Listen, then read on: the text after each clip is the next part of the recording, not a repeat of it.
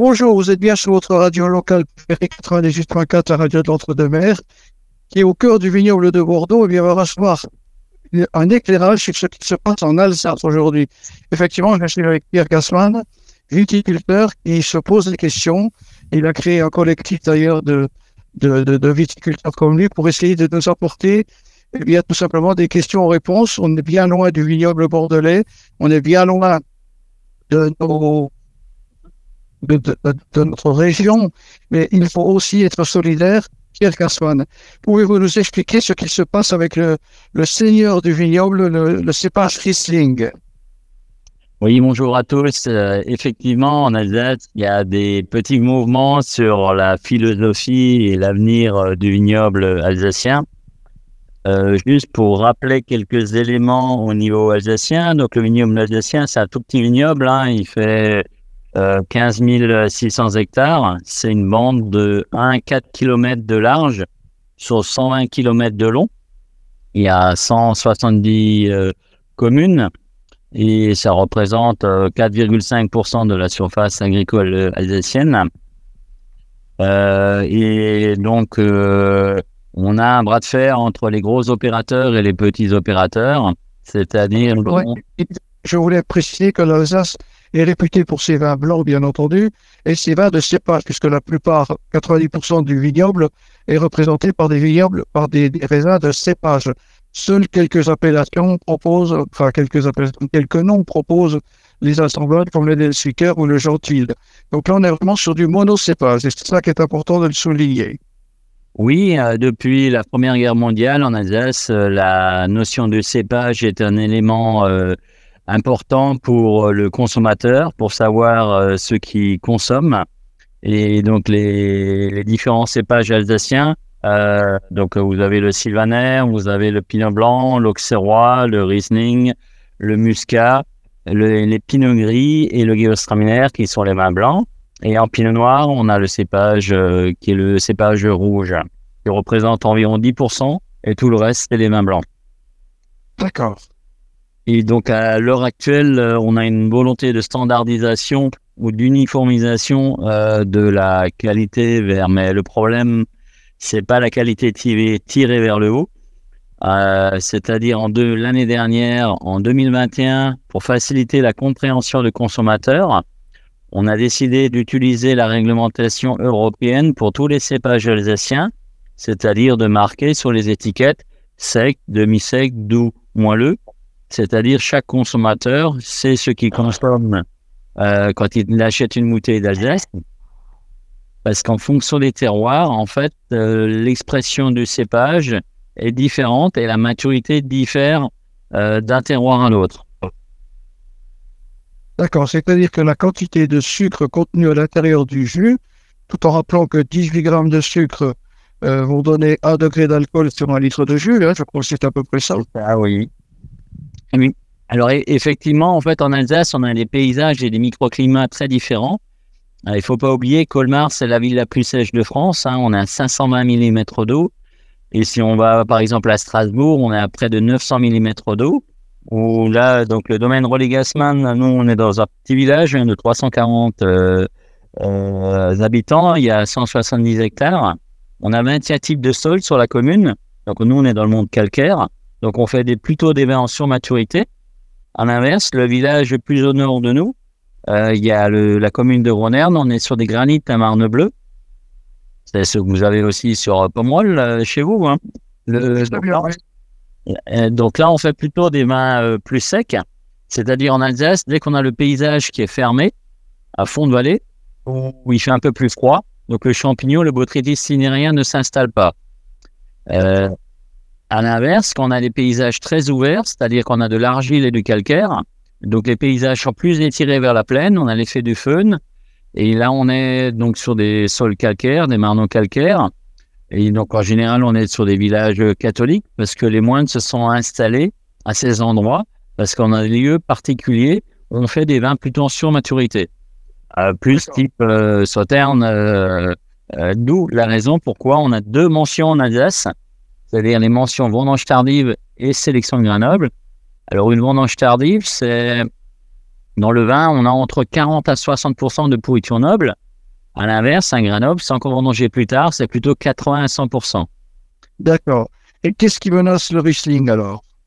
Alors le, le Riesling, euh, je vous explique pourquoi euh, ces différents types de sols, parce que c'est important à comprendre. C'est comme chez vous, vous faites pas les mêmes rouges entre, euh, entre un Pauillac ou un Saint-Émilion ou Saint-Estève. Ben, nous, on a la même chose en fonction des villages. On a tous les types de sols en Alsace en présent. Donc la maturité du Riesling diffère d'un secteur à l'autre. Et le, les gros opérateurs, donc les caves coopératives qui ont la majorité des droits de vote, en fait, ont décidé euh, cette année de standardiser le Riesling, c'est-à-dire le Riesling ne peut être que sec, donc c'est une matière plutôt classique, et tous les vins de haut de gamme qui sont rentrés plus riches, donc euh, souvent c'est les grands crus, les terroirs, les premiers crus, les appellations communales, on interdit le droit de les rentrer mûrs.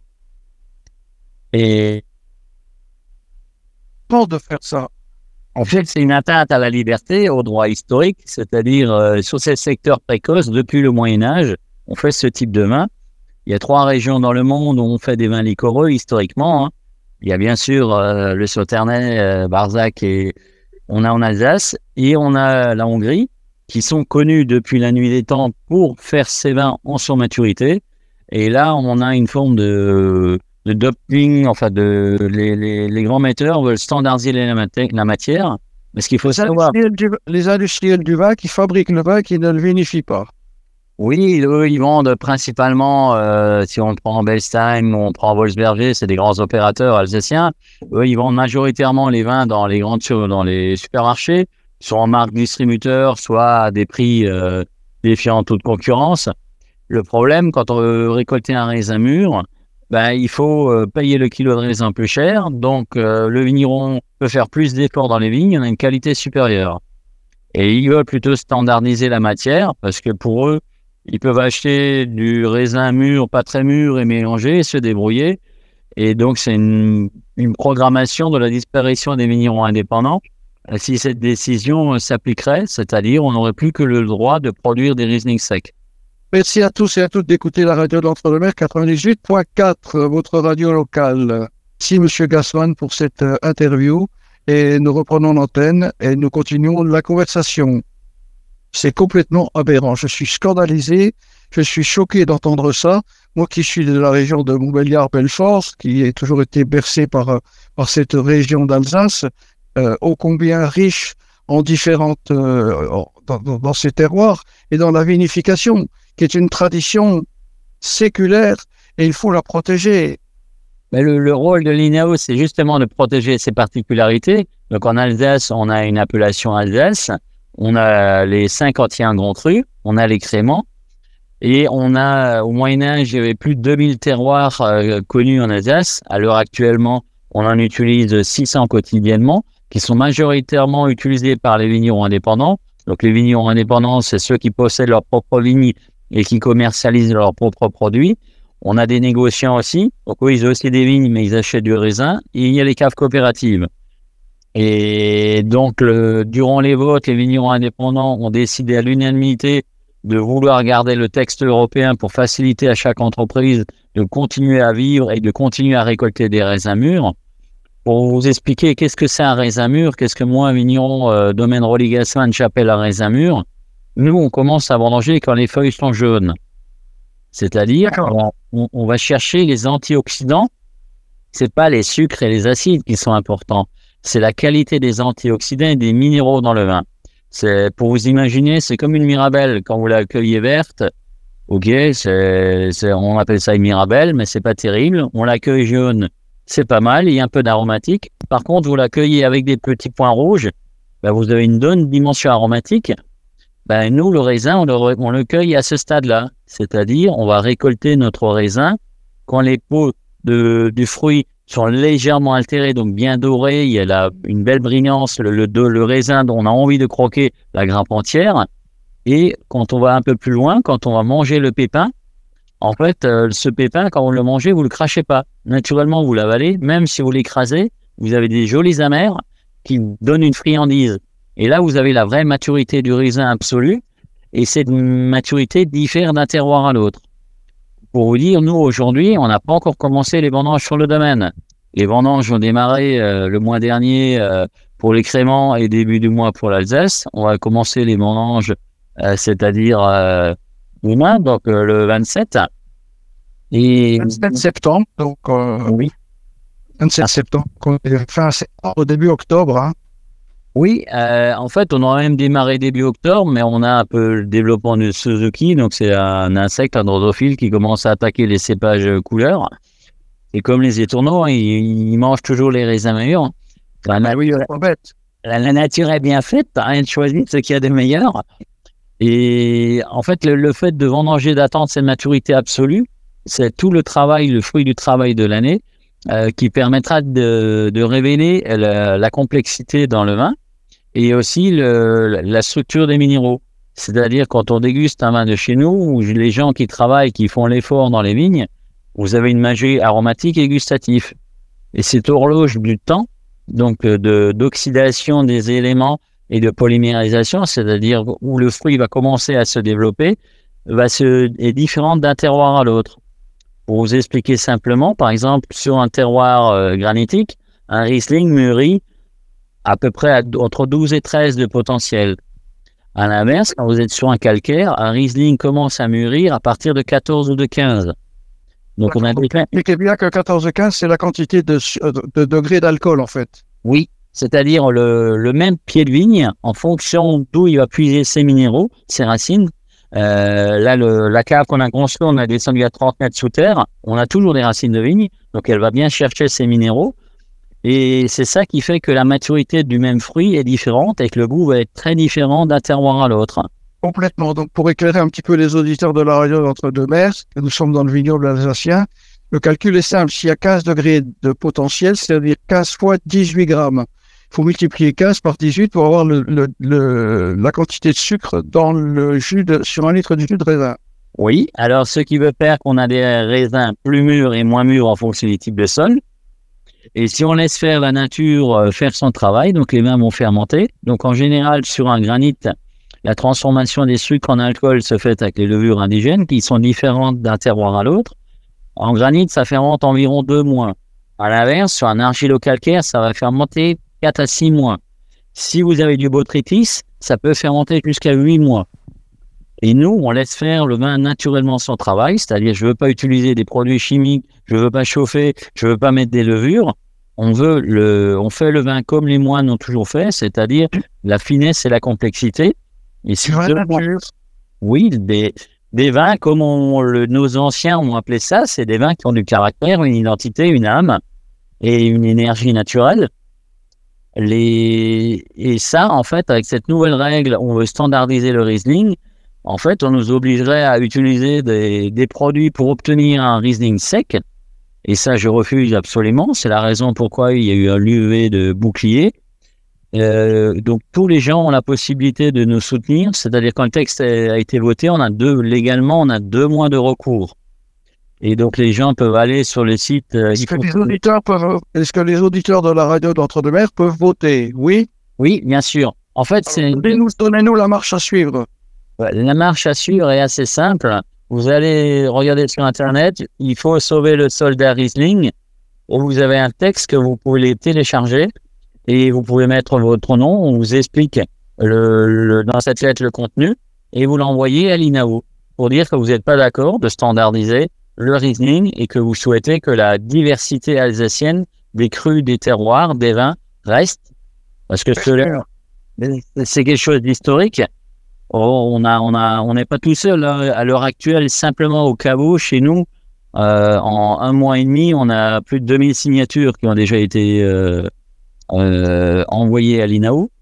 J'ai des gens du monde entier, donc on a tous les continents, toutes les régions médicales au monde on a des vignerons qui ont signé la pétition, donc cette lettre d'opposition. On a des, des des sommeliers, enfin on a la presse, tous les gens qui aiment boire et manger des autres choses, qui ont une identité, qui ont un peu de caractère, bah, se mobilisent et nous aident. Pour, pouvoir répondre euh, légalement et dire non, on n'est pas d'accord à cette standardisation. Est-ce que le motif euh, des gens qui ont voté ces décisions, il dit ça va faciliter la, lisibilité pour le client? Alors il faut savoir que la règle sec, demi-sec, moins le va être appliqué pour tous les cépages alsaciens, c'est-à-dire le sylvaner, le pinot blanc, l'auxerrois, le muscat, le pinot gris, le gewürztraminer, mais elle va être interdite pour le Riesling. Et le Riesling, c'est quand même le premier cépage en volume commercialisé en Alsace. Donc c'est un peu aberrant de d'interdire euh, et de tuer, couper la tête ou les bras. C'est la raison pour on a dit il faut sauver les soldats Riesling parce que c'est une guerre entre le monde industriel et le monde des artisans. C'est un peu la même guerre qu'on a eue à l'époque pour le pour les fromages hein, quand on a le monde industriel voulait nous interdire euh, les laits euh, crus, il voulait la sécurité et tout. Et c'est grâce au peuple, c'est-à-dire grâce à chacun d'entre vous, que du fait que les gens ont réclamé qu'on a pu préserver euh, les, les, crus, et ben pour le Riesling, c'est la même guerre entre guillemets. Euh, c'est un peu David contre du Goliath, mais rien n'est perdu. Et heureusement, les gens sont quand même euh, consciencieux et font, ils font l'effort de remplir cette lettre d'opposition. Eh ben, vous avez le soutien d'une radio dans le sud-ouest de la France, dans un vignoble, je dirais, frère de celui de l'Alsace, de, de, le vin de Bordeaux. Nous vous soutenons, Monsieur Gassman.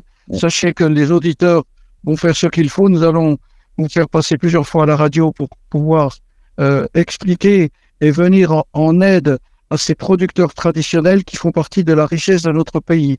Merci, Monsieur Gassman, de cette euh, interview. Nous vous souhaitons dans le vignoble alsacien une très bonne journée. Nous n'hésiterons pas à revenir vers vous, à faire du bruit autour de cette interview qui est d'une richesse exceptionnelle. Et merci de continuer à vous battre. Il faut sauver le soldat Riesling. Vous l'avez compris.